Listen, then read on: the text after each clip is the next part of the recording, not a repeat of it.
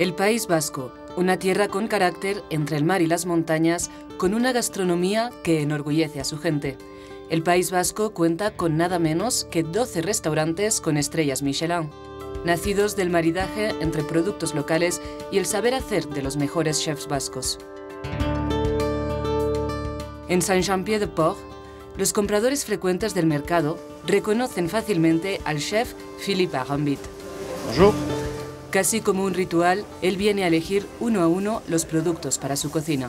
Sirvo fritos de ají. Si los ají son demasiado pequeños, se desintegran. Si son demasiado grandes, como esta, no se ablandan lo suficiente.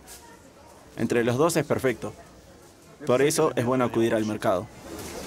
Aquí es donde se encuentra con Estefan, su horticultor biológico con el que trabaja desde hace años. También necesito flores, flores comestibles. Estar cerca de sus productos es importante. Recojo las cosas y una hora después están en el restaurante de Philippe. Totalmente fresco. Si le falta algo me llama y le recojo más. Y la ventaja para mí es que es mi catador.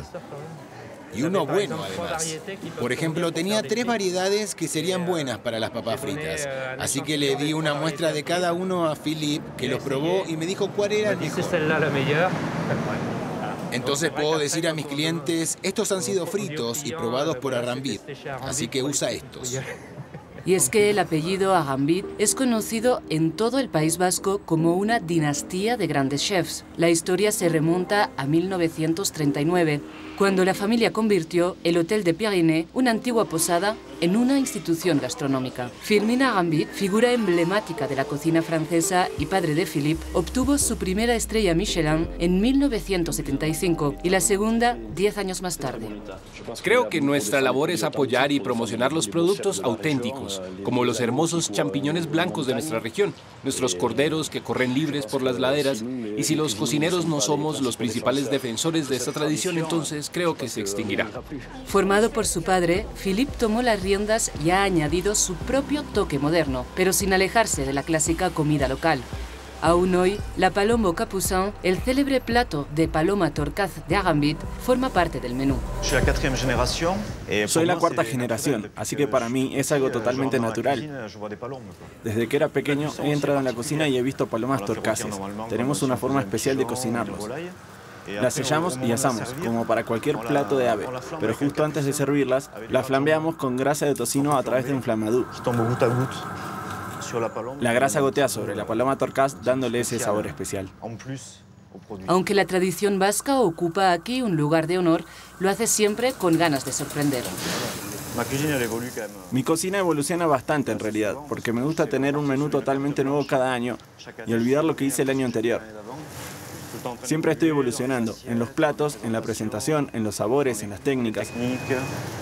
Es una parte importante de nuestra profesión. Otro de los chefs con estrella Michelin de la región es Cédric Bechat, vasco de adopción. Estos necesitarán otros dos meses. Entre la floración y el fruto pasan dos meses. Natural de la región de Limousin, decidió trasladarse aquí por su amor a los productos locales. Hoy visita a su pimentero de Espelette. Uno de mis principales criterios para venir aquí es el contacto con el productor y el producto, porque los chefs no somos nada sin los productores y sus productos. El ají de Espelette es el oro rojo del País Vasco. Es más conocido en forma de polvo de guindilla, pero para Cédric, este producto tradicional sigue teniendo la capacidad para sorprender. ¿Te imaginas un plato y luego ves algo en la página de tu productor y dices, ah, sí, es una idea, pero se necesitan 10 ideas para dar con una buena? Incluso mientras trabajas en ello, no estás seguro de que vaya a terminar en algo. Con las cosas que haces bien, también puedes tener sorpresas. Es un ají realmente equilibrado, es picante, pero tiene un toque terroso. Pero el calor no es como el de los piripiris, que te hacen llorar los Se ojos. desarrolla gradualmente, a medida que se calienta. Creo que exploraremos esto un poco más. Explorar es una de las pasiones de Cédric Bechat. Siempre está dispuesto a salir de su posada vasca para ir al encuentro de su productor de queso o cordero. A 100 kilómetros, en Urkulu, a 1.300 metros de altitud, un rebaño de 300 ovejas aprovecha al máximo los pastos de montaña. Stevie es el mejor queso del mundo. No sé en el mundo, pero en el País Vasco seguro. ¡Qué bien huele! Porque este pasto está lleno de leguminosas. En lo alto de las montañas, las ovejas pacen en los ricos pastos de los Pirineos vascos.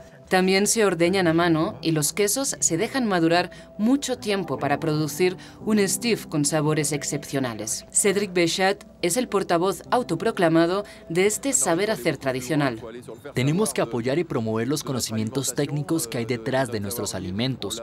Es algo que hemos descuidado un poco. El planeta es el primer eslabón de la cadena, luego están los productores y sus productos, y después nosotros formamos parte de la cadena, así que tenemos un deber que cumplir. Desde productos locales hasta cenas con estrellas Michelin, los chefs del País Vasco son sus mejores embajadores.